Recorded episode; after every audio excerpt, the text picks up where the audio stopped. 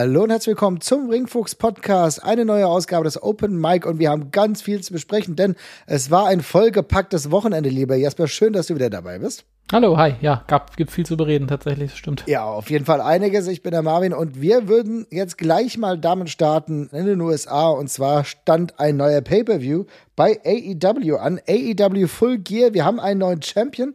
Darüber können wir sprechen. Und ich will mal von dir einfach mal wissen, wir brauchen ja nicht einen kompletten Rundown der der gesamten Card machen. Aber ähm, wir könnten ja mal so, so, so, so die vier Highlights eigentlich skizzieren. Was hältst du davon, Jesper? Das können wir gerne machen, ja, weil tatsächlich ist es jetzt auch gar kein Pay-Per-View, den man so wahnsinnig in die Tiefe bewerten muss, finde ich. Weil ich finde, also ich glaube, sind sich eigentlich, glaube ich, alle ziemlich einig, was die, was die Highlights von dieser Card waren. Ähm, mhm. Und ich glaube, da können wir auch einfach mal, da können wir mal da drauf gucken, bevor wir jetzt uns ja, die ganze lange Card angucken, weil wo auch einige Sachen einfach extrem abgefallen sind, muss man fairerweise mal sagen. Genau, das können wir ja vorwegschieben. Und ein ja. paar Sachen, ähm, bei denen man schon sagen muss, das war ein bisschen unausgegoren. Das war beispielsweise, und eigentlich leider für mich am meisten abgefallen ist dieses Tag-Match mit Cody und Pack gegen Andrade und Malachi. Äh, jeder, der uns hier öfter schon zugehört hat, der weiß ja, dass wir große Fans von Malachi Black sind. Aber muss sagen, dieses Tag-Match war sehr unausgegoren, oder? Ja, das war ja auch von der Anlage her schon beschissen. Also wir fanden das ja auch schon im Build-Up jetzt nicht wahnsinnig interessant. Ich finde auch, also ich finde alles daran blöd. Also dieses Cody Rhodes und, und Puck ähm, Team ist vielleicht noch so ein bisschen interessant gemessen daran, mit diesem Can, can they coexist und bla bla. Aber das Team aus Malachi Black und Andrade finde ich halt, hilft beiden nicht weiter und beraubt beiden Charakteren so ein bisschen der Schärfe und der, des, oder im Fall von, von Malachi Black auch des, des Mysteriums. Ja, und das Match ist dann halt auch echt komisch erzählt, finde ich, mit diesem, ja, mit, mit Cody Rhodes, der da komische Sachen macht, sich komische Pausen während des Matches nimmt. Das ist alles so ein bisschen Hulk Hogan-mäßig irgendwie aufgebaut. Ähm, aber es passt alles nicht zusammen. Also es sind vier Charaktere drin, von denen man eigentlich ein gutes Match sehen möchte. Und ähm, Cody Rhodes baut eben seine komische eigene Cody Rhodes Matchart die ganze Zeit zusammen, wie es die letzten Monate macht. Ähm, und langsam ziehe ich da nicht mehr mit die Augenbrauen hoch, sondern finde es eigentlich größtenteils nur noch nervig. Und das wird dann eben noch ein bisschen schlimmer dadurch, dass bei diesem ganzen Match halt auch absolut nichts auf dem Spiel steht. Ne? Also man fragt sich eigentlich so die ganze Zeit, warum man da eigentlich noch aufpassen soll. Ja, und ich hatte so das Gefühl, okay, es ist jetzt so, tatsächlich, glaube ich, ist nicht so das erste Pay-Per-View-Match von Malachi Black gewesen? Ich glaube schon, ne, bei AEW, ne? Das kann gut sein, ja. Ja, muss man sich ja schon die Frage stellen, okay, und das dann dafür nutzen. Es war so ein Filler und das muss ja auch manchmal sein, dass da eine Fäde dann vorangetrieben wird und es irgendwie dann nochmal weitergeht und vielleicht wirklich in was Größerem mündet. Aber ich muss schon sagen, das hatte mich so ein bisschen von den ganzen guten Sachen so ein bisschen underwhelmed. Das war so auf jeden Fall eines, wo, wie ja. du gesagt hast, auch die Story nicht so sinnvoll rüberkam. Ja, nee, und man hat auch das, das, das Blöde an der Sache, ich hätte da jetzt irgendwie, ähm, wenn ich jetzt nach dem Match das Gefühl gehabt hätte, okay, das führt, führt uns jetzt in dieser Cody Rhodes Story irgendwie weiter, dann hätte ich, würde genau. ich jetzt sagen, dann, ne, passt ja. Also haben wir halt hinter uns, aber selbst das ist ja auch nicht passiert. Also es ist wieder das passiert, was jedes Mal passiert ist. Das Publikum fängt an, Cody Rhodes scheiße zu finden und boot ihn aus. Er kokettiert ein bisschen damit, aber der Rest läuft halt weiter und es ist, jetzt weißt du eben, es geht jetzt noch eine ganze, ganze Weile weiter, das, die, diese Story und das auf Kosten, jetzt in diesem Fall von Malaka Black und Idolo, aber ja, also ich, es könnte dann jetzt auch mal in den Part gehen, wo, wo mal irgendwas passiert tatsächlich, damit wir da mal rauskommen aus dieser, aus dieser Phase jetzt, weil diese äh, initiale Belustigung, die man hatte, dass Cody Rhodes jetzt so halb heal ist, ist jetzt langsam halt auch mal vorbei. Das ist es. Ja, also ich würde das total klasse finden, wenn er jetzt den kompletten Turn macht. Da könnte er seine Charakter nochmal eine neue Dimension geben, die auch uns als Fans, glaube ich, nochmal irgendwie neu interessieren mhm. könnte. Je länger das halt dauert und je länger das in so einer schwelenden Situation ist, desto ja, weniger positiv ist es zu konnotieren, muss ich sagen. Ja denke, das kann man schon so festhalten. Genau, ansonsten, ähm, so einen richtigen Downer gab es dann für mich, fand ich da nicht mehr. So ein paar leichtere Bespaßungen mit dem Ten-Man-Tag. Das muss ich ja sagen, dass der Minneapolis Street Fight fast besser war, als ich befürchtet habe. Ich hatte mir davon nicht so wirklich viel erhofft, aber das war, fand ich relativ kurzweilig. Ansonsten so richtige Downers hat man eigentlich gar nicht mehr, oder? Was also ich muss, ich muss immer ganz kurz sagen, den Minneapolis Street Fight fand ich schon deutlich zu lang, wegen 20 Minuten. Das war schon eine halbe Ewigkeit ja. gefühlt irgendwann. Das hätte man auch gut in der Hälfte der Zeit machen können, auch wenn es mit der Fülle der Leute natürlich schwierig ist. Aber äh, das habe ich jetzt zum Schluss auch nicht mehr gebraucht. Das Ding ist, das würde für mich nicht so wahnsinnig schwer wiegen. Die Karte ist halt irgendwie, die hat einen komischen Build-up so durch die Show, weil auf dem Papier gibt es kein Match, wo man von vornherein sagt, so, okay, da könnte ich mich rausnehmen, weil alles auf einem relativ hohen Niveau ist. Mhm. Und ein paar von den Sachen unterliefern dann aber eben logischerweise irgendwann auch mal, wie zum Beispiel das Lucha Brothers gegen FTA Match, über das wir vielleicht noch sprechen werden, was eben cool war, aber dann eben auch seine, seine Probleme hatten. Und so hat sich das dann alles sehr gleichförmig angefühlt. Jedes Match ist äh, an, an der 20-Minuten-Marke fast. Mhm. Ähm, und die Steigerung in der Card fehlt irgendwann so ein bisschen. Also es war so ein bisschen gleichförmig hinten raus. Es gab dann zwei Matches, die das noch ordentlich rausgerissen haben. Das hat man aber auch davor schon ahnen können. Ähm, und beim Rest, der, der geht dann aber so ein bisschen unter. Und das ist halt so ein bisschen schade. Ich muss auch nochmal sagen, das Tag Team Title Match, das ist für mich aufgrund des Endes auch schon eher so ein Daumen in der Mitte bis leicht nach unten. Mhm. Ähm, war ein unterhaltsames und cooles Match. Das Finish fand ich aber dann hat es leider reingerissen an der Stelle. Das fand ich eine sehr komische Idee, ähm, dieses äh, äh, dieses Maskengimmick da zum Schluss mit reinzubringen, wer von FTA denn jetzt der legale Mann war. Und es wurde jetzt ja auch der illegale Wrestler, glaube ich, gepinnt, was dann ja natürlich die Tür zum ähm, für ein Rematch tendenziell noch offen lässt. Aber gleichzeitig fand ich es halt irgendwie seltsam, das reinzubringen. Dann ist es aber, spielt es für das Ergebnis dann doch keine Rolle. Ähm, und das Publikum war eben auch so kurz ein bisschen verwirrt. Und ich hatte also ich war doch auch verwirrt. Ich meine, wir haben ja gemeinsam geguckt und ich muss echt sagen, wir haben uns angeguckt und wir so, Hä, was war denn das? Und keiner von uns hat ehrlich gesagt die Killer Bees Referenz verstanden. Nee, und es ist halt irgendwie auch eine etwas, etwas komische Herangehensweise, dass die Faces jetzt so Nutznießer von einer falschen Referee-Entscheidung sind in dem Fall. Ähm, und das, Pub das Publikum war ja auch kurz, ich hatte es dir ja so gesagt, so ein bisschen Videobeweis beim Fußball mäßig äh, eingefroren und haben schon darauf gewartet, dass jetzt der Sieg bestätigt wird. Das hatte ich so das Gefühl, ne? Weil das war ja auch ein dermaßen offensichtlich und groß durchgeführter Spot und nicht subtil, sondern war eher das Zentrum des Finishes quasi. Das ist halt ein bisschen komisch, ähm, fand ich jetzt vor allem bei Match Nummer 2, wo man einfach gerade nur Spaß, Spaß, Spaß haben will an der Stelle eigentlich ein bisschen seltsam, aber sei es drum. Also es ist jetzt kein riesiger Kritikpunkt, aber ähm, eine von diesen Sachen, die die anderen Matches so ein bisschen zurückgehalten haben tatsächlich, ja. Ja, ich denke, du hast doch den Bogen ganz gut gespannt von den Sachen, die uns nicht so gefallen haben, zu dem, was ambivalent zu bewerten ist, denn diese Ambivalenz haben wir in diesem Match gemerkt. Du hast ja vollkommen richtig gesagt.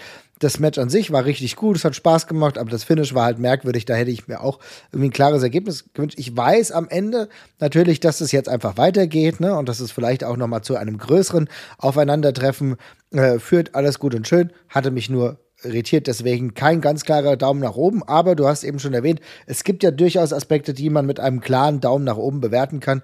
Und ähm, Jesper, dann kannst du da ja gerne mal anfangen. Ja, genau, äh, sehr gerne. Also für mich ist tatsächlich das erste Highlight und ähm, ich hatte so ein bisschen Bammel davor, weil es auf der Karte klang, also in der, in der, Theorie klang es so geil und ich wusste nicht, ob das dann wirklich drauf eincashen wird, aber Ryan Danielson gegen, gegen, äh, gegen Miro im äh, Title Eliminator war für mich äh, eine absolut eine Überraschung klingt jetzt auch komisch, wenn man das so sagt, weil die Namen sind ja da. Aber äh, es, hat, es hat auf jeden Fall die hohen, die, die hohen Vorschusslobern auf jeden Fall komplett bestätigt. Also ich fand, das war ein saucooles Match. Ähm, man hat sich dann durchgehend eigentlich gefragt, warum zum Henker das in der WWE niemals so stattgefunden hat mit diesem Personal.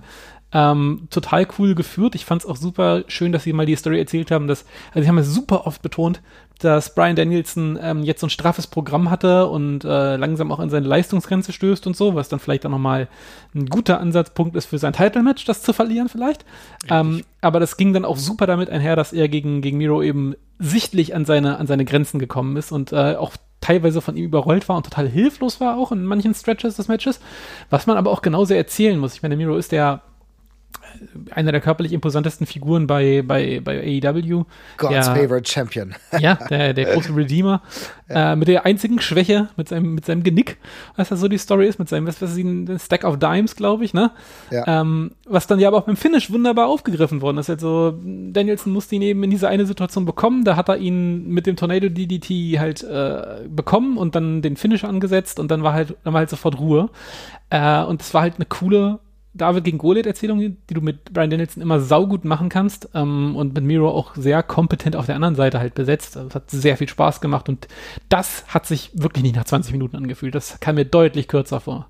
Fand ich auch und ich finde, das ist halt so ein typisches Match gewesen, bei dem beide, egal ob Verlierer oder Gewinner, ähm, als Sieger hinausgegangen sind. Ich finde, äh, Miro ist jetzt, nachdem wir ja wirklich einen schwierigen Start hatte, wir haben ja am Anfang auch seiner Karriere bei AEW darüber gesprochen, das war ja durchaus nicht so, ist nicht gleich durchgestartet und musste erstmal ankommen. Aber jetzt hat er seinen Weg gefunden Und dieses Match war für mich auch die Bestätigung, auch auf einem Top-Niveau ähm, präsentiert worden und auch gleichzeitig dementsprechend von den Fans angenommen worden. Ich finde, das war ein Match, was beiden wirklich gut getan hat und was auch, ja, Brian Danielson echt extrem glaubwürdig nochmal erzählt hat. Und ja, wir kommen ja gleich auf den potenziellen nächsten Gegner von ihm. Das ist im Endeffekt eine sehr runde Erzählung gewesen. Ich finde langsam, also trotzdem, wir haben jetzt gerade gesagt, das hat beiden nicht geschadet, das sehe ich auch ein, 100% genauso. Gleichzeitig würde ich mir langsam mal wünschen, dass ähm, Miro auch mal einen etwas größeren Gegner mal besiegen kann. Also das Größte, was er, glaube den größten, den er bisher, glaube ich, ja besiegt hat, dürfte ja, dürfte ja eigentlich Eddie Kingston gewesen sein. Der war jetzt da, aber auch noch nicht auf dem Niveau, wie es jetzt gerade ist. Ähm, ja. Und ich finde, Miro könnte mal, könnte mal tatsächlich wieder in eine Region kommen, wo er eine ernste Gefahr für, für größere Wrestler wird.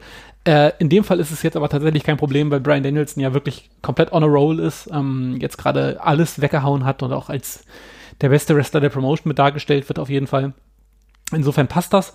Ähm, aber es ist genau wie bei Eddie Kingston tatsächlich auch. Ich würde mir dann mal wünschen, dass dann jetzt auch mal was Größeres für die beiden abfällt. Aber da bin ich überzeugt davon, dass das noch kommt. Hast du irgendeine Idee jetzt spontan, wenn du an Miro denkst, wer könnte da Christian Cage beispielsweise als potenzieller Kontrahent mhm. schon zu weit runter? Wäre das eine Idee? Oder könnte man, ja, wen von den Faces könnte man da noch sehen? ja, bin ich, bin ich tatsächlich auch gerade ein bisschen überfragt tatsächlich. Also ich habe mir, ich habe mir die Frage auch schon gestellt. Ich hätte auf jeden Fall gerne jemanden, gegen den es auf jeden Fall wieder ein richtig, richtig geiles Match geben könnte an der Stelle. Also gegen Christian, das sehe ich irgendwie so im Ring nicht so hundertprozentig. Ähm, aber ich hätte, ich habe tatsächlich aus der Face-Kategorie äh, den als nächstes mal gegen CM Punk zu stellen, fände ich völlig in Ordnung. Ja. Wäre für mich potenziell der erste, der CM Punk die erste Niederlage zufügen könnte äh, weil ich finde, der, du könntest genau die gleiche Match-Idee, äh, die du gegen Brian Danielson erzählt hast, auch gegen CM Punk, finde ich, erzählen. Nämlich, dass er einfach körperlich krass überlegen ist, egal wie gut der andere als Wrestler ist.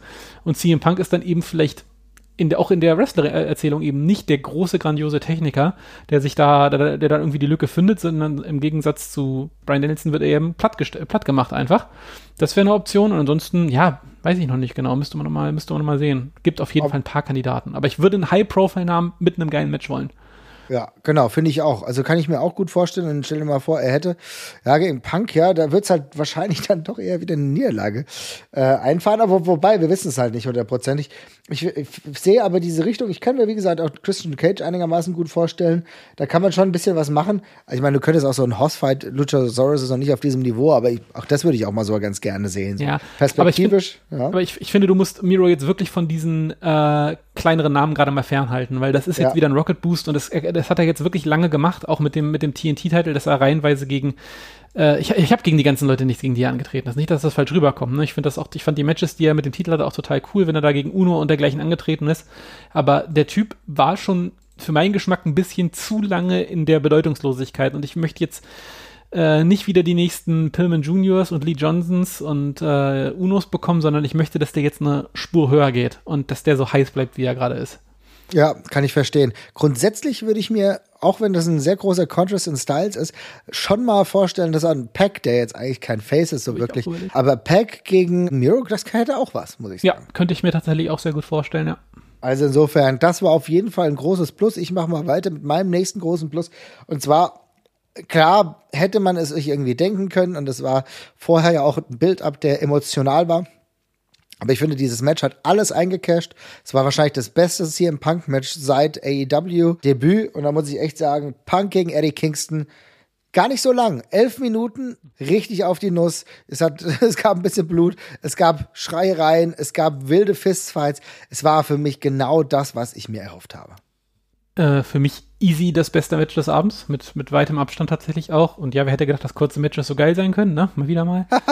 ähm, also von vorne bis hinten ein super cool durcherzähltes Fernsehmatch auch einfach. Also super geile Kamerashots, top durchproduziert, sehr viel Zeit gelassen bei manchen Shots. CM Punk auch alles in die Waagschale geschmissen, was Mimik anging und natürlich auch sehr sicher vor der Kamera und auch immer genau gewusst, welchen Winkel er wählen muss. Wie du damals, wie du schon gesagt hast, als wir es live geguckt haben, hast du völlig recht. Ähm, aber auch Eddie Kingston, der da das ist halt der, das ist halt perfekt. CM Punk sieht in diesen, in diesen, in diesen großen glamourösen TV-Shots halt super geil aus. Und Eddie Kingston passt halt nicht genau rein. Das macht's halt so geil, weil er eben anders aussieht und eben genauso aussieht wie das, was die Story halt erzählt. Nämlich, dass er da der, dass er da der Underdog ist, dass er da der Fehlplatzierte ist oder war. Und dass man eben auch ein bisschen erkennen kann, woher vielleicht die Abneigung von CM Punk damals hätte stemmen können an der Stelle, ne? Ja. Ähm, und das passt halt perfekt und da ist, da ist Brutalität drin. Eddie Kingston bringt die ganzen Sachen rein, die er reinbringen muss, alles Unerwartete, die Backfist gleich zum, zum Anfang des Matches. So das, gut, so der, gut. Das Gebeiße, ja. die absurde Mimik, das Rumgebrülle, wie wilde, das Bulldoggenartige Nachsetzen die ganze Zeit und CM Punk kriegt die großen cineastischen Momente, inklusive der Cena-Gesten. Äh, oh, die Cena-Geste, darauf müssen wir eingehen. Das, wie, wie geil es war, dass er wirklich damit gespielt hat. Äh, Eddie Kingston lag am Boden und dass, äh, dass CM Punk jetzt das You Can't See Me macht und dann macht er es halt nicht. Aber jeder hat das Gefühl schon gehabt und er hat ja auch damit, muss man ja schon sagen, ich will nicht sagen mit einem Heel-Turn, aber du hast schon den healerischen äh, ja. CM Punk schon ein bisschen also, gemerkt. Das war, kam schon sehr, das kam schon sehr eindeutig durch. Da war auch wieder sehr viel von der Mimik drin von, äh, von, von Heel CM Punk Zeiten. Ja. Ähm, also auf jeden Fall, ich, ich glaube auch, dass das äh, die Grundsteinlegung dafür sein kann, dass Eddie Kingston irgendwann den durchgedrehten Heel CM Punk, der dann komplett Power Drunk äh, irgendwie in der Spitze der Promotion steht, dass er dann der sein könnte. Ähm, der vielleicht der, den Titel abbringt oder ja, den richtigen Sieg ja, holt oder so. Der, ja. der dagegen war, ich meine, CM Punk, ich meine, Eddie Kingston hat ja, glaube ich, auch schon einmal parallel behauptet, so CM Punk doesn't care about the young guys und so. Mhm. Da ist schon viel, äh, da ist schon viel gelegt, wenn, gerade wenn man ähm, wenn man dran denkt, wie lang die Callbacks von AEW teilweise dann doch zurückgehen, da kann ich mir sehr viel drunter vorstellen. Aber das war richtig cool. Blut auch gut eingesetzt, ähm, coole unterschiedliche Looks von beiden. Also, das hat einfach Spaß gemacht zu gucken. Das war einfach, das war alleine schon vom, vom, vom visuellen her eine echte Freude, da, da zugucken zu können und ist einfach schon für die Augen nicht langweilig geworden. Das Match per se war auch super geil. Die Crowd war da äh, rundherum geiles Ding und ähm, ja, immer gesagt, dass ich nicht der allergrößte Fan von CM Punk im Ring bin. Gleichzeitig ja. auch immer betont, dass, dass, ich, dass ich ein Riesenfan von, von seinen Story, Story-Erzählungen im Ring bin. Ja. Äh, und das sehe ich, ich, letzteres sehe ich heute nochmal extrem unterstrichen und beim anderen sehe ich mich glücklicherweise eines Besseren belehrt mal wieder. Man muss aber auch sagen, dass das auch damit zusammenhängt, dass er besser zurückkam, als er aufgehört hat. Ne? Ja, also, ja, äh, da, äh, also einmal das und er hat auch einen geilen Gegner dafür gehabt, weil das ist jemand, gegen den kann CM Punk super glaubwürdig aussehen und ach, das, ja, alles gut dran. Einfach alles. Finde ich auch. Und wie gesagt, ich bleibe auch dabei, dass, dass ein CM Punk jetzt, wie er sich ja reingearbeitet hat, auch bei AEW, nochmal crisper ist, weniger sloppy, äh, dass es im Ring wirklich gut aussieht und er hat einen perfekten Gegner gehabt und ich freue mich. Ja, für Eddie Kingston, klar, wieder in der Niederlage kann man jetzt sagen, das sieht alles nicht gut aus, aber er hat ja gleich am Anfang gesagt, er hat ja auch im Laufe der Storyline schon gesagt, das ist mir scheißegal, ob ich gewinne oder verliere. Ich verpasse dir eine Arschklopferei, ja. Also da, da geht's jetzt richtig rund und du wirst von mir ordentlich verhauen. Dann ist es egal, ob ich, ob ich gewinne oder verliere. Ich zeig dir, ich lese dir die Leviten und das hat er ja auch trotzdem gemacht.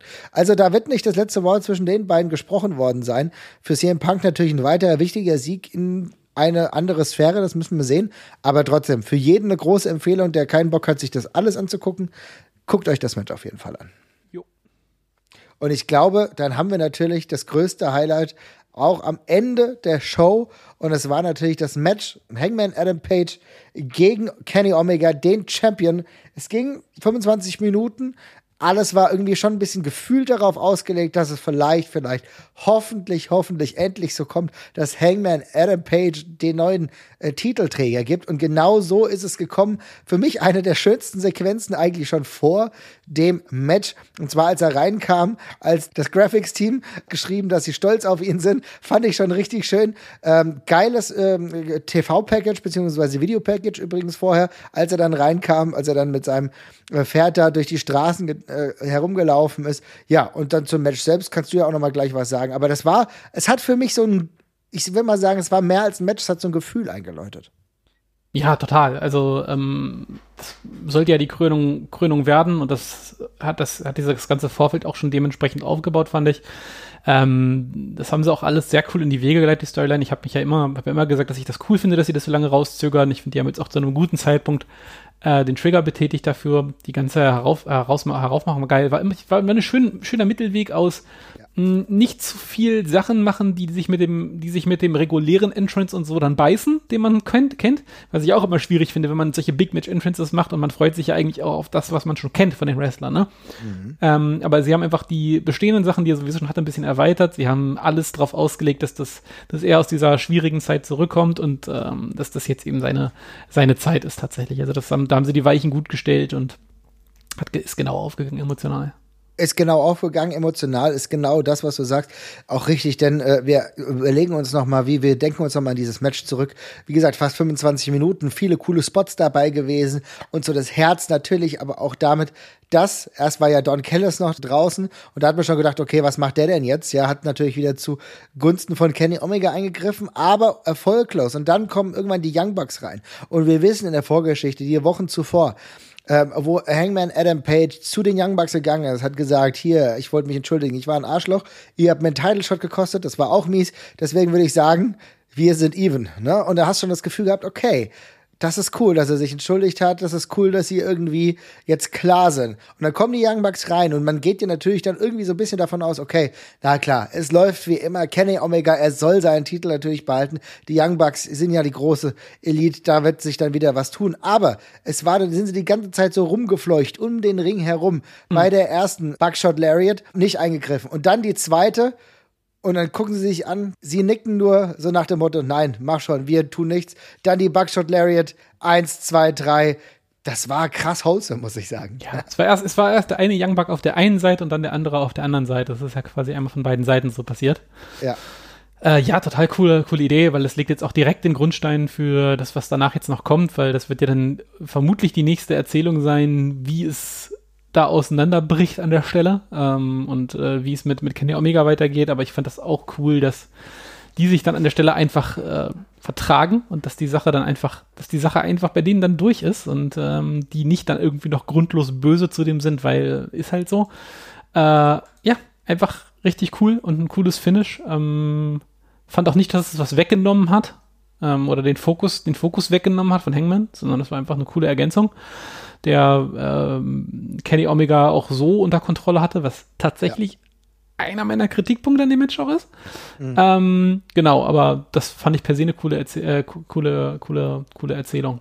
Tatsächlich. Du meinst, als Kritikpunkt, äh, dass Kenny Omega nicht wirklich großartig stark dargestellt wurde? Ich, also ich fand, äh, wir haben erzählt bekommen, dass das alles ein Riesen-Struggle für Hangman ist, aber in dem Match kam der Struggle super wenig rüber, fand ich. Also, Stimmt, ja. ich habe mir das Match auch nochmal angesehen. Ähm, ich, es gibt, also es ist diese, diese Erzählung im Match ist per se nicht mehr viel da. Ne? Dass irgendwie Hangman eventuell der schlechtere Wrestler sein könnte als Kenny. Ich finde, das ist durchgehend, also natürlich, ich weiß jetzt auch, dass er gewinnt und so, ne? Das äh, verschleiert die Perspektive natürlich nochmal ein bisschen. Oder sorgt dafür, dass ich eine Schiefe viel mehr habe. Aber ähm, ich finde trotzdem, es wirkt nicht so, als hätte Hangman groß Probleme mitzuhalten mit Kenny die ganze Zeit, so das Match über. Und ähm, das wird dann halt nochmal bestärkt dadurch, dass er äh, zum Schluss eben, es gibt so eine, es gibt diesen Eingriff von den, von den Young Bucks, also nicht den Eingriff, aber die, der Auftritt von denen, was ihn potenziell natürlich auch ablenken müsste und so. Und ja. trotzdem kriegt er alles äh, zu Ende. Und äh, Don Callis serviert da auch noch ab. Also da ist schon, also das war wirklich alles voll auf seiner Seite, womit ich tendenziell auch kein Problem habe. Ähm, aber ich hätte mir vielleicht ein bisschen mehr Struggle innerhalb des Matches noch gewünscht, welches ich okay fand oder gut fand. Äh, es ist aber jetzt kein Match, was man sich per se noch tausendmal angucken wird, glaube ich. Also es hat seinen Zweck halt gehabt. Es ist aber wirklich ein Zweck, Zweck Main Event gewesen. Ja, aber ich meine, also jetzt klingt ja schon ein bisschen sehr negativ, war trotzdem hoch. Nee, nein, nein, nein, also es ist, ja? es ist wirklich, es ist wirklich ein gutes Match. Es ist wirklich ja. ein gutes Match. Ich glaube nur, dass beide noch viel, viel, viel bessere Matches bei AEW haben werden als das.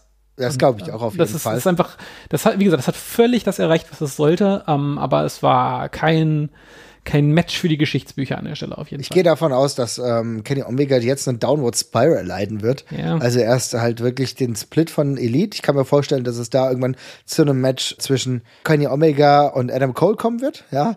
Und äh, dass Adam Cole dann vielleicht sogar gewinnt und so weiter und so fort. Das kann ich mir alles vorstellen. Also es geht so eine Downward Spiral und dann gibt's vielleicht wieder irgendjemanden, vielleicht ein ehemaliger Buddy von Kenny Omega, der ihm zur Hilfe eilt. Wir werden mal schauen, was da noch passiert. Da kann ich mir einiges vorstellen, aber wie du äh, richtig sagst, es ist natürlich die Erzählung Erzählung, die es jetzt auch zu Ende geführt hat, dass wir zum allerersten Mal ein eigenes AEW geprägtes Talent und hat es jetzt geschafft, ist also jetzt dieser Weg ist jetzt zu Ende. Er ist jetzt Main Eventer, er ist jetzt der Champion der Promotion. Man hat es geschafft und gleichzeitig auch für mich ähm, ich muss sagen, ich habe äh, echt ein bisschen, wie soll ich sagen, ich habe feuchte Augen bekommen bei der am Ende, ja, auf jeden Fall. Das hat mich dann doch sehr mitgenommen, gerade auch in positiver Hinsicht, als dann am Ende die ganzen Misfit-Freunde von ihm rausgekommen sind. Die Dark Order waren da, haben ihn gefeiert. Und das ist ja auch ein, das ist ja auch eine Enderzählung von dem Ganzen, ne? denn die haben ihn aufgefangen, als es ihm nicht gut ging. Die waren an seiner Seite, die haben an ihn geglaubt und dann haben die alle noch gemeinsam gefeiert. Das war so ein Moment, in dem für mich alles gut war. ja, ist es auch tatsächlich. Also ich bin auch einfach froh, dass diese Erzählung auf die Art und Weise richtig vorbeigegangen ist. Ähm, hat mir hat mir einfach sau gut gefallen und ähm, alle Kritik an dem Match, die ich jetzt vielleicht hatte, das ist, ist es banal, weil ähm, darum ging es nicht. Also es geht darum, dass jetzt Hangman da oben steht, wo er ist, ähm, und das ist eine coole Sache. Ich bin auch gespannt, genau was du, wo du über Kenny drüber, drüber gesprochen hast, dessen Title Reign jetzt wirklich nicht so das Allergelbste vom Ei gewesen ist, aber das alles, was ja, dann nicht richtig, mhm. Ja, genau, aber das alles, wohin es jetzt kippen kann, ist halt, ist halt echt spannend. Ähm, ich bin gespannt, wie, ähm, ob das jetzt gerade erzählt wird oder später, weil es gab jetzt ja auch ein bisschen Gerüchte darum, dass er angeblich schon eine relativ heftige Verletzung mit sich rumträgt, wohl an der Schulter. Ah, ähm, und vielleicht auch eher früh als spät eine Pause braucht. Also vielleicht wird er ja auch schon am Mittwoch aus dem Leben getreten äh, von, von Adam Cole, wer weiß.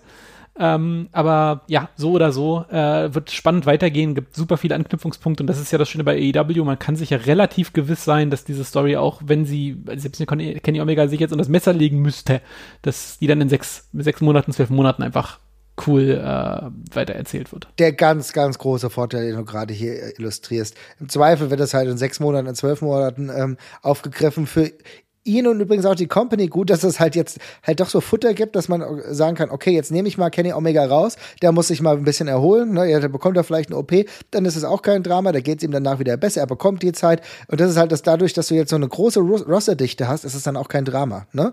Will ich auch noch sagen. Und für mich ist es extrem interessant zu sehen, was passiert jetzt mit ähm, Hangman Adam Page. Jetzt geht's ja schon gegen Brian Danielson, gehe ich mal von aus. Und du hast ja eben gesagt, im Verlaufe ähm, des Pay-Per-Views wurde die Erzählung mit Brian Danielson ja schon vorangetrieben. Sehr, sehr viele Matches zuletzt gehabt. Könnte vielleicht sogar dazu führen, dass Adam Page dann das Match vielleicht sogar gewinnt. Hoffe ich persönlich auch. Das würde ihm und seiner Title natürlich auch gut tun. Wird aber ganz spannend. Da gibt's dann auch wieder ein Lager 50-50. Also da ist sehr, sehr viel Gutes da. Noch kleines Side-Fact, was ich positiv erwähnen wollte. Es war ja der Todestag von Eddie Guerrero, da haben sich einige sehr positiv auf ihn bezogen. Äh, bei den Lucha Bros in, im Tag-Match kam das mehrfach vor und natürlich auch äh, Chris Jericho hat sich nicht nehmen lassen, den Frog Splash noch zu springen in Gedenken an Eddie Guerrero. Also auch da finde ich es immer wieder schön, dass man alte Größen dann auch nicht vergessen hat. Mhm.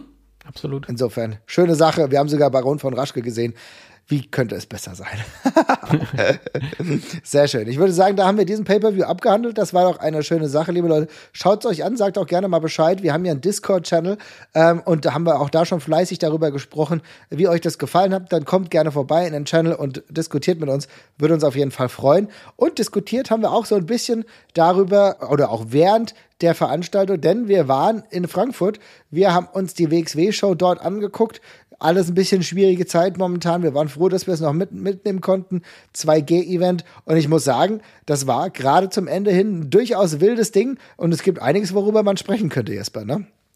Ja, auf jeden Fall. War eine äh, schöne, schöne Show. Ähm, hat, wie du schon sagst, also das hatte schon so ein bisschen was von, bisschen was von Abschied nehmen wieder, wie beim letzten Karat, wobei wir es damals noch nicht so richtig einschätzen konnten, aber auch dieses Mal äh, inzidenzenmäßig geht es überall wieder hoch und ähm, ich glaube, es war sich niemand so wirklich sicher, ob er im Dezember eine WXW-Show sehen wird und wenn ja, in welcher Form.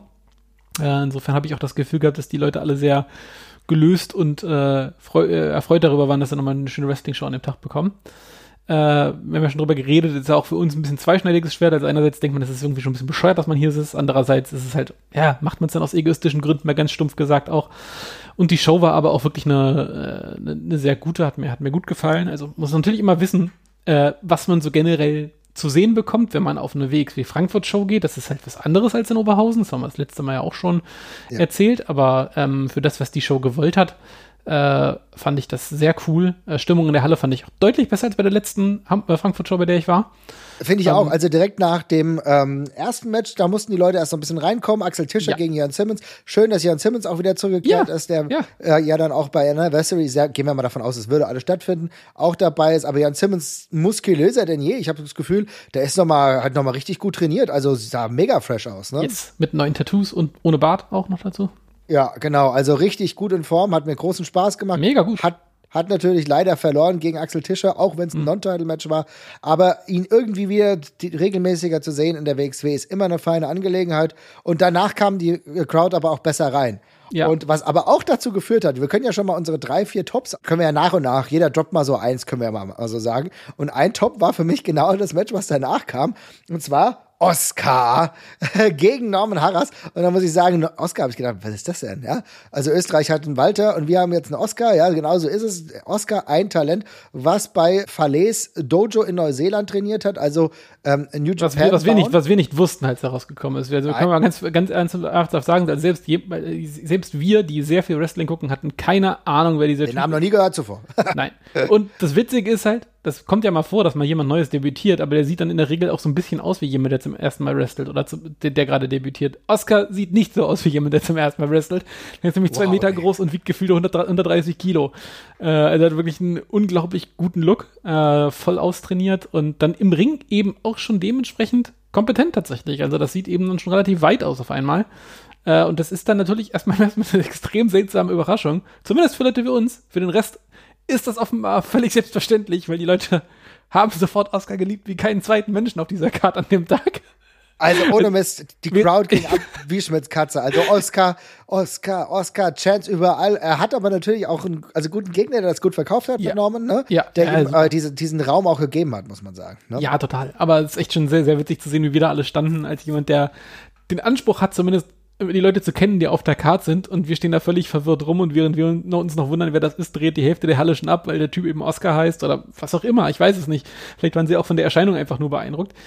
Äh, aber das war auf jeden Fall ein sehr, sehr gutes, sehr, sehr guter erster Auftritt. Ähm, ich, Gute Mimik auch. Ja, Mimik total, hat mir perfekt total, gefallen. Total. Ich war sofort dabei. Ich habe gemerkt, dass er es irgendwie, obwohl er keine Ahnung, wie viele Shows in diesem Rahmen er mitgemacht hat, aber halt wirklich die Crowd schon gut beherrscht hat. So, ja, ne? also der wirkte der wirkte total im, total, total, total im Fokus einfach, auch nicht nervös, das habe ich ihm in dem Moment nicht angesehen. Ähm, aber also wirklich rundherum, rundherum gelungener erster Auftritt. Hoffe, dass wir da noch, noch mehr von sehen, weil das ist, also, keine Ahnung, das ist halt schon.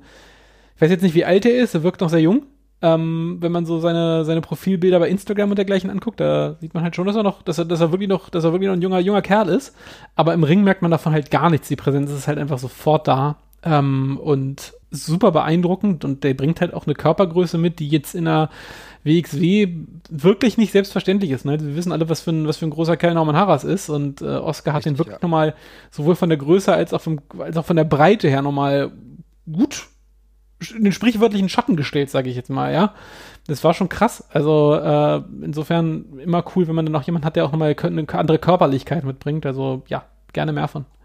Sehe ich genauso. Also 15 Meter größer war er nochmal. Und wie gesagt, Norman Harris ist ja eh ein Berg von Mensch, kann man ja schon sagen.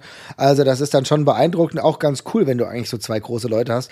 Vielleicht könnten die sich ja zusammentun, dann wären sie die Towers. Oder irgend sowas, ja. Also könnte ich mir auch gut vorstellen. Einfach mal so ein paar Umwetzer, ja, wäre ja auch nicht so verkehrt. Kann man sich auf jeden Fall was überlegen. War eines meiner Highlights. Jesper, was hast du denn noch so für Highlights? Ähm, ja, tatsächlich. Also ich hatte, was, was ich mir noch als sehr positiv notiert habe, ist das ähm, Match zwischen Michael Knight und Bobby Guns um den Shotgun-Title gewesen. Ähm, richtig cool und spannendes erzähltes Wrestling-Match tatsächlich einfach. Also die Rivalität Super. zwischen den beiden ist ja eine, ist ja eine rein sportliche tatsächlich in der, in der Erzählung gerade. Ähm, ist aber in der halt auch total aufgegangen, finde ich. Ähm, Fand es auch cool, dass sie dann an die Grenzen dieser, dieser Stipulation einfach gestoßen sind, indem das Ganze in einem Time-Limit-Draw geendet ist. Ähm, finde es auch cool, dass das dann jetzt hoffentlich in irgendeiner Form noch Richtung Dezember, nehme ich an, erzählt wird. Also, dass es dann bei der Anniversary Show äh, vielleicht dann zum finalen Match kommt. Ich weiß nicht, ob es da nur die beiden sind oder ob da vielleicht noch jemand anders mit reinrutscht. Rein theoretisch könnte man sich ja als anderes Roster-Mitglied noch darüber beschweren, dass dieser Titel, der ja eigentlich in der Lottery ausgetragen werden soll, dann vielleicht zweimal in Folge festgezurrt wird, sage ich mal, als Match. Das ist ja eigentlich ja. nicht der Sinn. Wurde jetzt auch nur von, äh, von, von Caspern einmal als Ausnahme quasi ähm, ausgesetzt, weil Michael Knight sich das ja explizit gewünscht hat. Insofern mal gucken, aber ähm, war nochmal eine coole Fortsetzung der Fehde und auch, glaube ich, das beste Match des Abends tatsächlich vor Ort für mich hat mir so gut gefallen. Zwar, also ich muss auch sagen, ich habe ja Michael Knight jetzt noch nicht so häufig live gesehen, da muss ich da so ein bisschen reinkommen. Wir haben das ja alles gesehen, was ähm, beim WXW Now passiert ist und das war ja schon gut. Aber das nochmal in der Präsenz zu sehen, im Zusammenspiel mit Bobby Guns, der übrigens auch gute Reaktionen bekommen hat. Mhm. Bobby Guns war beim Publikum bekannt, kam an. Es gab ein paar Leute, die alles gefeiert haben, abgesehen davon, dass es auch eine Person gab, die, glaube ich, 30 Minuten Levanie und Liebe, Liebe, Liebe durchgechantet hat bei, äh, bei dem Match, was dann danach kam kam. Ja, also das war ja auch nochmal sehr speziell. Die WXW-Crowd in Frankfurt ist halt da, muss man sagen, einzigartig. Aber wie gesagt, bekam gute Reaktion. Und auch von dem Match her, Time Limit Draw, kam richtig gut rüber. Eines, ja, wahrscheinlich wirklich das beste Match, also reine Wrestling-Match des Abends. Ne? Ja. Sehr schön. Was mir noch gut gefallen hat, auch in Anbetracht der Tatsache, dass ich davor von dem ersten Damen-Match nicht großartig angetan war, war das Match zwischen Iva Kolaski und Nikki Foxley. Eva Kolaski, die ich jetzt zum allerersten Mal gesehen habe, hat mir richtig gut gefallen und ich fand, Nikki Foxley hat sich da auch wirklich ordentlich geschlagen. Das war ein Match, was ähm, mir echt gut gefallen hat und ähm, ich bin mal gespannt, wie da dieser, dieser Weg weitergeht. Aber das, du fandst auch, Iva Kolaski auch, hat einen guten Eindruck gemacht, ne? Ja, hat einen, hat einen guten Eindruck gemacht. Also ich bin in dieser momentanen Besitz der Women's Division ehrlich gesagt noch nicht so ganz drin. Das, ähm, da fehlt mir immer noch so ein bisschen die Tiefe, aber über die Gründe haben wir ja oft genug gesprochen. Aber das ist auf jeden Fall, Iva Kolaski hat jetzt auf jeden Fall als, als, äh, als Champion erstmal einen guten Eindruck hinterlassen, wo, wo sich andere dann abarbeiten können, was auch schon mal cool ist, dass man zumindest so einen kleinen Fixstern wieder hat, weil es ist ja, Kelly ist ja gerade auch wieder nicht da oder auch vermutlich länger noch nicht da. Hm, da sind wir ja gerade noch so ein bisschen auf der Suche, wer da jetzt überhaupt dauerhaft dazu zählt. Mit Stephanie Mays gibt es noch ein zweites Gesicht der, der Division auf jeden Fall. Aber der Rest muss ich noch so ein bisschen finden. Aber ich bei Iva Kolaski ist auf jeden Fall jemand, wo man jetzt keine Bauchschmerzen per se hat. Nee, hat mir gut gefallen, sehr athletisch, hat tolle Aktionen im Ring gezeigt, hat einen guten Look. Also das ist äh, zwei Jahre dabei, ne? Muss man halt ja, das sagen. ist krass. Das ist halt, dafür ist sie echt schon weit. Also es ist jetzt sind nicht auf das auf dem Niveau, was man sonst bei der WXW gewohnt war, aber ja. äh, trotzdem schon super weit. Und da habe ich keine Bedenken, dass sie das noch knacken wird irgendwie. Also das ist jetzt für zwei Jahre Aktivität im Ring und wirklich, also ich weiß jetzt nicht, wie viel es vielleicht noch abseits der bei Cage Match aufgeführten Sachen gab, aber die hat noch keine 30 Matches, die da stehen. Also insofern, ähm, da ist noch eine Menge Entwicklungspotenzial nach oben und die Anlagen sind echt schon cool.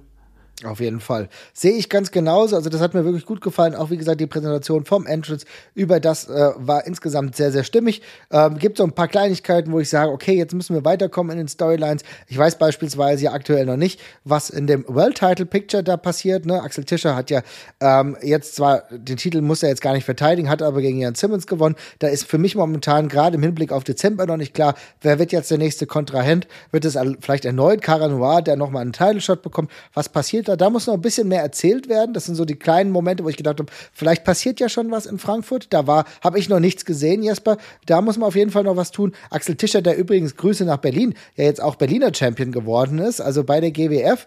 Ähm, das müssen wir uns auch noch mal angucken. Hat also Bad Bones besiegt, ist jetzt also bei allen Major Promotions in äh, Deutschland jetzt Champion. Gratulation dazu. Mal gucken, wie sich das entwickelt. Das war so, aber trotzdem so ein kleiner Punkt, wo ich sage, ah, da muss Storyline technisch noch ein bisschen weitergeführt werden. Hast du denn noch irgendwas, was du noch erwähnen wolltest, was dir vielleicht gefehlt hat, was ja, du noch gerne gesehen hast? Tatsächlich hast du hm? gerade ein gutes Stichwort gegeben, weil ähm, mir fehlt so ein bisschen, was wir gerade bei AEW gelobt haben, äh, fehlt mir gerade so ein bisschen, ich weiß bei fast nichts, wo, wo gerade die Reise so hingeht. Also mhm. ähm, die Show stand jetzt in der Hinsicht da, da ziemlich für sich äh, tatsächlich, fand ich. Ähm, klar, gibt auch noch coole, coole Sachen im Main Event und sowas, wo man was rauslesen kann. Wir haben bei, bei dem Shotgun-Title noch eine offene Fehde. Aber im Rest bin ich halt so ein bisschen lost und gerade so im Punkto Main Event im Dezember vielleicht nochmal sind jetzt für mich gerade auch nicht so wahnsinnig viele Weichen gestellt. Ich sage jetzt nicht, dass man das nicht noch beheben kann, da kann man noch was einleiten und so, aber ähm, so einen richtigen, also ich, ich sehe gerade den Weg noch nicht. Das muss gar nichts Falsches sein. Manchmal sieht man den ja auch einfach als Fan nicht und dann wird man überrascht davon. Aber gerade bin ich so ein bisschen lost, wo es hingeht und äh, am, am, krassesten macht sich das für mich in der, in der Titelregion ähm, bemerkbar. Ich habe auch gedacht, als es ein Non-Title-Match war und Jörn rausgekommen ist, ach, okay, da könnte man ja mal einen Sieg an Jörn geben, hätte der ja vielleicht ein Anspruchrecht auf Dezember. Richtig, das ja. Ist jetzt eigentlich auch nicht mehr möglich so richtig. Insofern, ähm, ja, bin ich mal gespannt, wo dann auf ganz vielen Ebenen so die Reise hingeht. Aber äh, ist halt auch in der jetzigen Zeit gerade alles nicht so wahnsinnig leicht planbar als Promotion in Deutschland. Ähm, insofern, ja. Ist schwierig, du hast vollkommen recht, aber du hast vollkommen recht, aber gerade mit Jan Simmons hätte das man das ja durchaus machen können, der ja Shotgun to the Top Gewinner war, ne, der den Title Shot ja schon bekommen hat gegen Alani und dann verloren hat. Aber man hätte das ja nochmal erzählen können mit einer kleinen Flug Victory, äh, wo dann vielleicht Tischer dann nochmal sagen kann, nee, jetzt aber um den Titel und jetzt zeige ich es dir und dann hättest du ihn trotzdem besiegt. Hätte ja irgendwie, wäre auch glaubwürdig gewesen. Ja. Vielleicht haben sie da was anderes vor. Aber der, der Weg ist einfach noch nicht klar sichtbar, das muss man ja. so sagen. Ja. Ne? Was klar sichtbar ist, finde ich, ist wahrscheinlich das letzte Top des Abends. Das geht alles Richtung Back to the Roots, könnte man fast sagen. Das ist zu vielleicht so einer Käfigschlacht. Ähm, aber der Main Event des Abends war ja komplett wild, Jesper. Äh, war bedingt für dich bestimmt auch eines der besten Matches am Abend, ne? Ja, auf, also ich kann die Qualität jetzt ehrlich gesagt nicht so ganz beurteilen, weil ich habe das bei diesen Matches, da bin ich irgendwie live, hange ich mich immer viel zu sehr an Kleinigkeiten auf und gucke irgendwie in die Ecken, wo auch teilweise niemand hinguckt, wenn da gerade irgendwie zwei Leute sich einfach nur aus dem Match nehmen und so. Darum bin ich, glaube ich, nicht der richtige Ansprechpartner, um zu sagen, wie toll das Match war, aber live war es super unterhaltsam. Ja, also Maggot gegen Heisenberg gegen die WXW Academy, ne? Genau, exakt, ja. Mit Begleit, also Maggot und Heisenberg natürlich noch mit Baby Allison an der Seite, die auch sehr cool an dem Abend wieder aussah und mit Baseball-Schläger gleich rausgekommen ist. Ähm, kleiner Krönungsmoment so für Vincent Heisenberg auf jeden Fall, der oh ja. als eindeutig ähm, ja, stärkster und gefährlichster Mann im Ring dargestellt worden ist. Es ging ja auch gleich los mit so einer Erzählung, dass ja, Robert Dreiske hat äh, Maggot quer, einmal quer durch den, durch den Ring geschleudert und wirklich einfach nur seine Power an ihm demonstriert. Ähm, und Maggot hatte da nichts entgegenzusetzen. Und ein paar Minuten später äh, hat Vincent Heisenberg exakt die gleichen Spots an, an Robert Dreisker durchexerziert, um auch nochmal zu zeigen, okay, Robert Dreisker ist hier vielleicht the Monster of a Man, aber Vincent Heisenberg ist halt wirklich das Ungeheuer aus der Tiefsee äh, und ist nochmal eine ganz andere Nummer. Das hat, kam sehr cool rüber.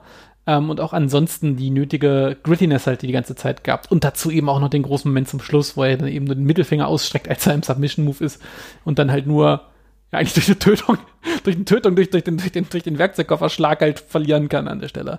Aber für Vincent Heisenberg auf jeden Fall krasser Krönungsmoment und nochmal etabliert, ähm, wobei wir uns, uns das da vorher schon sehr gut gefallen hat, aber hier ist er nochmal wirklich auch im Match einfach extrem gefährlich und gleichwertig rübergekommen. Ja, auf jeden Fall. Also was du sagst, der Krönungsmoment kann auch manchmal in einer Niederlage bestehen, gerade wenn sie so krass rüberkommt. Nur der Werkzeugkoffer kann Vincent Heisenberg stoppen.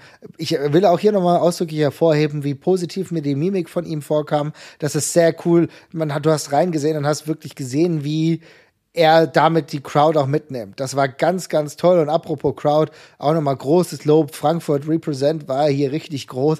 Wir haben gesehen, ähm, dass, äh, dass Maggot angefeuert wurde, dass Baby Allison angefeuert wurde, 069 als Dauerchain könnte man quasi sagen. Da ist eine große ähm, Fan-Community da gewesen, die wurde bespielt, hat jetzt leider nicht ihren Willen bekommen, sage ich mal, weil ähm, Maggot und Heisenberg ja verloren haben. Auch Ahura ist nicht zurückgekommen, ja, aber alles Dinge, auf denen man aufbauen kann. Und ich glaube, äh, auch im April, glaube ich, ist die nächste Show der WXW in Frankfurt und auch da werden die Leute wieder da sein und mal gucken, vielleicht gibt es dann ja sogar einen Sieg Maggot.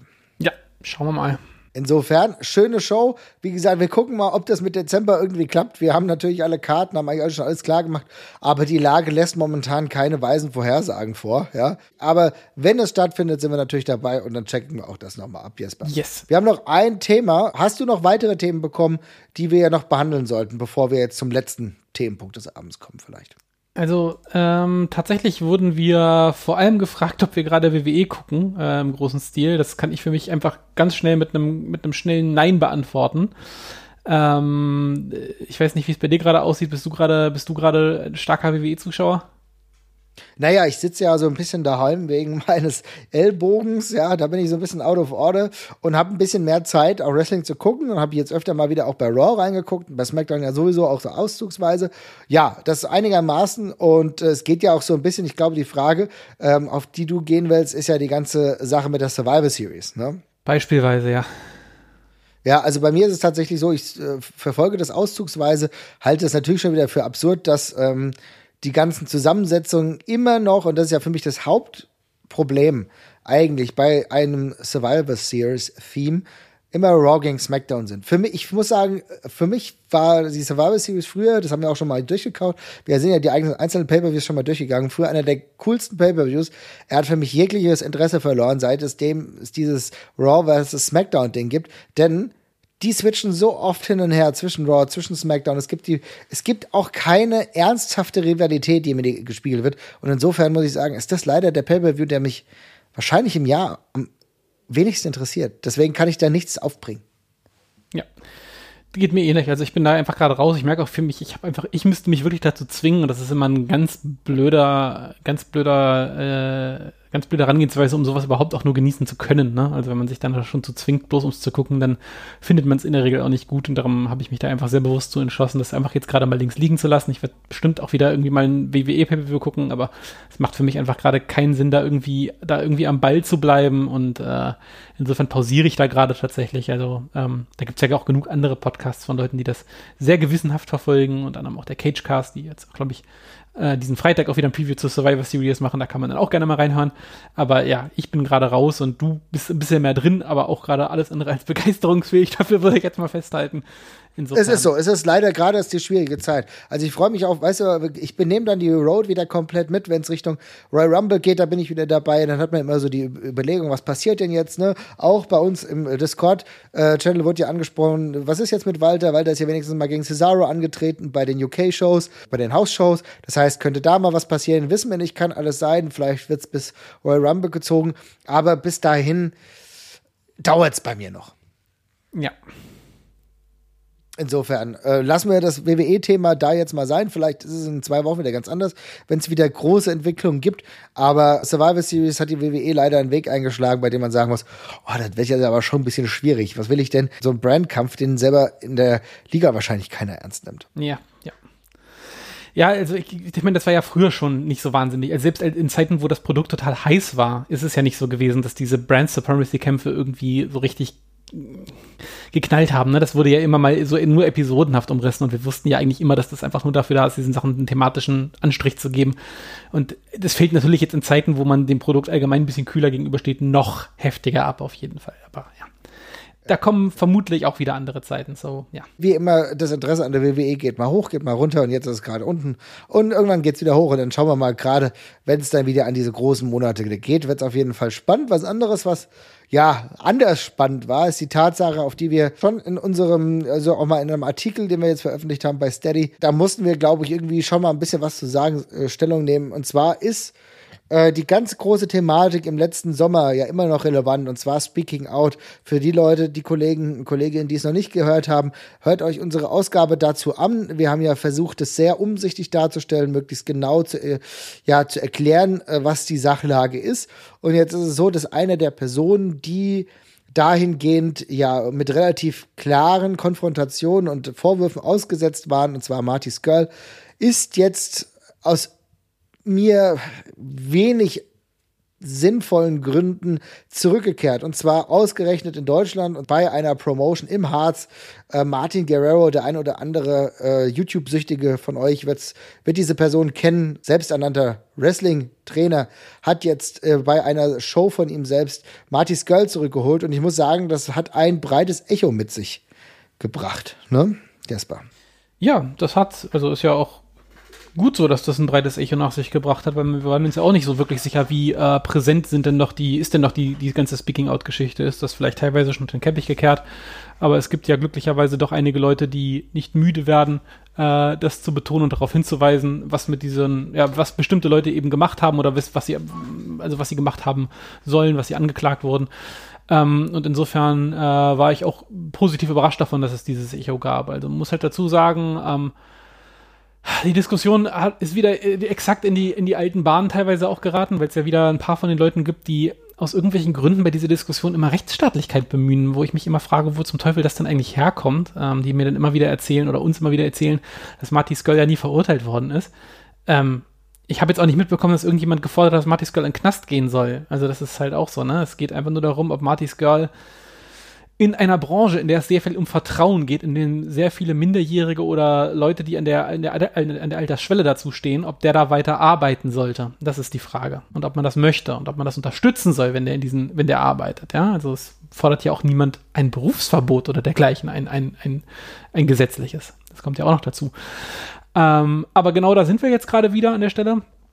Und ähm, ja, ich bin, ganz ehrlich sagen, ich kann nicht sagen, dass ich schockiert bin, weil egal, was es, was für eine dumme Idee im Wrestling wir diskutieren und wie, wie, wie absurd sie ist und wie, ja, ich sag jetzt einfach mal verachtenswert sie auch erscheinen kann, äh, es wird immer jemanden geben, der sie, der sie, der sie, der sie aufgreift. Das haben wir in der Vergangenheit oft genug und gesehen. Also der, der, der kalkulierte Tabubruch ja. ist halt einfach immer noch für manche Leute aus irgendwelchen Gründen eine attraktive Variante. Ja, und das ist ja genau der Punkt. Also dieser äh, kalkulierte Tabubruch ist dann auch etwas, mit dem hier auch wieder gespielt wurde, wo sich dann selbst herrlich auf die Schulter geklopft wurde. Ich muss auch sagen, das muss ich leider in aller dieser, genau dieser Drastik halt auch ehrlich gesagt mal so sagen. Das äh, wird versucht, hier den, den Retter den Enterbten zu spielen und in Stories, äh, Instagram Stories wird sich dann selber gelobt. Liebe Leute, das ist jetzt nicht großartig smart, das ist einfach peinlich. Und, äh, und Ja, natürlich ist es Wrestling und genau sowas wird es immer geben. Aber ich muss halt einfach sagen, äh, für jemanden, der sich selbst Wrestling-Trainer nennt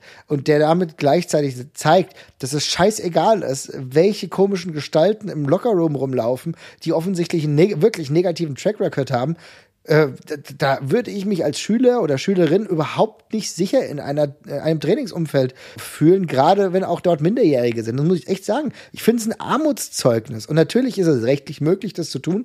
Und natürlich kann man über Grauzonen sprechen. Aber für mich geht es einfach zwei Schritte zu weit. Und ich finde es peinlich. Bleibe ich dabei. Ja, ich finde es ich halt aus, jeder, aus jeglicher Hinsicht ähm, schwierig. Also man kann ja, ich finde, man kann ja über ganz viele Teilfacetten dieser ganzen Diskussion wunderbar diskutieren. Also eine spannende Frage ist ja zum Beispiel auch, gibt es Möglichkeiten für bestimmte Leute, sich zu rehabilitieren, die damals genannt worden ist. Und das will ich jetzt gar nicht auch pauschal beantworten, weil das, glaube ich, in ganz vielen Abstufungen einfach wichtig ist, das zu betrachten. Ob es Vergehen sind, wo man sagt, okay, das ist vielleicht irgendwie nur äh, grenzwertig gewesen oder das war eben wirklich verachtenswert und scheiße. Ähm, das möchte ich jetzt auch ja. gar nicht am Beispiel Matthias Girl festmachen. Ich wollte nur sagen, diese Diskussion kann, kann man ja tendenziell führen, wenn man das möchte. Ähm, aber was dann eben auf gar keinen Fall geht, und das ist halt der nächste Punkt, ist, dass man das eben ohne Ankündigung macht. Also es ist halt eine denkbar abstruse Sache, jemanden, der sowas, der, der so, dem, dem, dem sowas zur Last gelegt wird, ähm, der auch eine wichtige Teilfacette des Ganzen auch zugegeben hat, auf jeden Fall kommt ja auch noch dazu, ähm, dass man den als, als Überraschung ankündigt, weil also Minimum, Minimum muss man ja den Leuten im Vorfeld die Möglichkeit geben, zu entscheiden, ob sie sowas unterstützen wollen oder nicht. Weil, ähm, also für mich wäre das ein absoluter Dealbreaker, zu irgendeiner Show zu fahren. Minimum mal das. Ja, definitiv. Das ist einfach. Also übrigens auch als Zuschauer. Übrigens auch als Zuschauer. Ich, meine, ich meine ja? explizit, ich meine gerade explizit als Zuschauer. Ich meine wirklich aus meiner Sicht als Zuschauer möchte ich darüber informiert sein. Ich, ich kann, ich, ich, ich weiß natürlich bei jeder anderen Wrestling-Show auch nicht, ob da alle Leute total moralischen Tiger sind, die da, die da auftreten. Aber bei den Leuten, wo es in der Öffentlichkeit ist und wo jemand aus der Szene gejagt worden ist, und das war nicht eine Promotion, die diese Vorwürfe ernst genommen hat, sondern es waren weltweit sehr viele Promotions, die das ernst genommen haben und ihn rausgekegelt haben und geblacklistet haben. Also muss ja, scheinen sie ja auf jeden Fall sich alle schon mal vorstellen zu können, was da passiert ist an der Stelle. Ähm, dann muss ich als Zuschauer dann eine Wahl haben. Da kann man nicht diese, da, man kann mir nicht im Nachhinein irgendwie sagen, übrigens, dein, dein, dein, dein Eintrittsgeld, das ist, hat übrigens auch der da verdient. Das geht nicht. Also in so einem Fall muss man es eben vorher zumindest ankündigen, wenn man das schon machen möchte und wenn man sich dazu auserkoren sieht, derjenige zu sein, der diese, dieses Blacklisting halt aufhebt in der Szene. Ähm, aber so geht's halt auf gar keinen Fall. Also es ist aus jeglicher Hinsicht der falsche Approach gewesen. Und wie gesagt, ich also ich will diese Leute pauschal nicht mehr sehen, aber ich bin auch immer jemand, der, wenn, wenn jemand das diskutieren möchte, dann kann er das gerne tun, aber ich glaube, die Handhabe, wie es jetzt passiert ist, ist einfach objektiv die falsche. Da gibt's ehrlich gesagt auch keine sinnvolle zweite Meinung zu, die ich bisher gesehen habe, weil ja, stimme ich zu. Ähm, ja. Finde ich auch falsch. Wie gesagt, wir haben über, wir haben über äh, Fans gesprochen. Es ist auch so, dass allein aufgrund des Überraschungseffekts es wirklich auch nur darum ging, irgendwie Aufmerksamkeit ähm, auf das Produkt zu lenken oder auf sich zu lenken. Und genau das, das war der einzige Ansatz. Es ging um die Skandalisierung von solchen Sachverhalten. Es ging auch ehrlich gesagt, keine Ahnung, im Endeffekt ist es halt mittelbar, hast du allen Stinkefinger gezeigt, auch und gerade den Opfern äh, von Speaking Out. Das muss ich auch nochmal ganz klar sagen. Also, de, wenn du sowas machst, dann ist es dir offenbar scheißegal, was im Zuge des letzten Jahres alles rausgekommen ist. Und damit musst du dann auch moralisch irgendwie selber damit klarkommen, dass das wirklich, das war eine Bewegung, die jetzt auch, das war ja keine Rosenblümchenbewegung, die jetzt gesagt, oh, jetzt machen wir mal das und das, das war eine erzwungene Bewegung, die bitter nötig war in dieser, in diese, äh, im gesamten Wrestling-Business. Und dass du sowas derart ignorierst, das ist schon harter Tobak. Für mich irritierend. Ich kann mir vorstellen, dass es für den einen oder anderen Wrestler auch irritierend ist. Das Einzige, womit ich sagen muss, bin ich relativ froh, ist, dass es sehr breites Spektrum an mhm. Leuten gab, denen das nicht gefallen hat, auch beispielsweise Dennis Birkendahl als seines Zeichen äh, wichtiger Offizieller der WXW, der dann gesagt hat, dass sowas, und das ist auch etwas, mit dem man sich ja durchaus mit Aussagen, mit der man sich durchaus, der man sich durchaus messen lassen muss, äh, dass es sowas in der WXW nicht geben würde. Ich glaube, das ist eine schöne Sache. Ähm, und dass wirklich auch viele ja, Wrestler dann ebenfalls sehr angefasst waren, will ich mal meinen. Ja, das ist generell richtig, aber es gibt ja auch noch einen Wrestler, der gegen ihn angetreten ist mit Mudo. Ähm, das ist ja jetzt auch beispielsweise nochmal so eine Frage. Also ich bin tatsächlich sehr gespannt auf das, was im Nachhinein noch von den Wrestlern genannt wird, weil das wird in meine Beurteilung der ganzen Situation auch nochmal einfließen. Also es gibt jetzt ein paar erste Stimmen. Ich glaube, Pete Bouncer war einer, der schon mal gesagt hat, er will sich eigentlich noch nicht äußern, weil er gerade krank ist und mm, sich wohl ausführlicher zu äußern möchte, aber er hat schon mal gesagt, dass er es nicht gewusst hat, dass Skull auftritt oder sie hat, er schrieb von wir. Ich weiß nicht, ob sich das auf wir als Wrestler oder ihn und Ivan Kiev bezogen hat als Tag-Team, das weiß ich jetzt nicht. Mhm. Äh, aber auf jeden Fall, ein Teil des Talents wusste es auf jeden Fall schon mal nicht, dass er gekommen ist. Ähm, das wirft dann eben auch dementsprechend nochmal ein ganz anderes Licht auf die Situation tatsächlich, ne? Weil dann, wenn es ein Alleingang ja. ist, dann muss man das eben auch auf der, auf der Ebene diskutieren. Äh, und kann aber eben auch sein, dass es wieder ein größer, größer angelegtes strukturelles Problem ist. Also ich, äh, ja, also die Frage ist halt noch, auf wie vielen Ebenen wir die Diskussion dann führen, aber das wird jetzt eben auch erst im Laufe der Woche oder im Laufe der Zeit dann, denke ich mal, rauskommen. Wir nehmen diese Folge jetzt gerade am Montagabend auf, also es ist, kommt vielleicht auch schon bald wieder was Neues, neue Entwicklung ja. in der ganzen Geschichte. Aber ähm, ja, also ich bin, ich bin sehr gespannt drauf. Also ich kann mir, also ich finde es aus jeder Hinsicht so seltsam. Die ganze, diese, also allein, also verachtenswert bis seltsam. Also verachtenswert aus all den Gründen, die wir gerade schon genannt haben. Seltsam, weil ich mir nicht vorstellen kann, also was ist, was der, was der, der positive Outcome ist, weil keine Ahnung, ob da jetzt eine Person ja, mehr für in den Harz fährt, wage ich auch zu bezweifeln, weil Martin Skull ist halt zu fucking Martin Skull und äh, ja, danach gibt es vielleicht ein paar mehr Klicks bei YouTube, aber ist die 500 Euro mehr dann im, Monat wert? Ich weiß es nicht, aber also das wird es auf jeden Fall geben. Das ist schon klar, dass es auf jeden Fall mehr Aufmerksamkeit gibt. Im Endeffekt geht es gerade, wenn du wie Guerrero aus der der Welt von YouTube kommst, äh, da geht es natürlich um Aufmerksamkeit, da geht es um Klicks und genau das hat er natürlich damit wahrscheinlich mittelbar erreicht. Auch gerade bei einer gewissen Anzahl von Martys Girl-Befürwortern, äh, die alles äh, wahrscheinlich nicht sehen und auch dementsprechend relativ blind durchs Leben laufen. So ist es nun mal, aber wir werden das auf jeden Fall weiter beleuchten. Du hast vollkommen richtig gesagt, wir sind jetzt relativ zeitnah danach. Wir gucken uns an, wie das weitergeht, wie die Reaktionen da noch ausfallen in den nächsten Wochen und Monaten. Ähm, hoffe, dass es da positive Wendungen gibt. Und wir gucken natürlich darauf auch, äh, wie geht's weiter. Auch in Berlin, wenn wir nochmal einen genaueren Blick drauf haben. Wir schauen, äh, wie geht's weiter Richtung Anniversary von der WXW. Und ich würde sagen, dann hören wir uns ganz bald wieder, Jesper, oder? So machen wir es. Alles klar. Macht's gut, ihr Lieben. Tschüss. Dann, tschüss.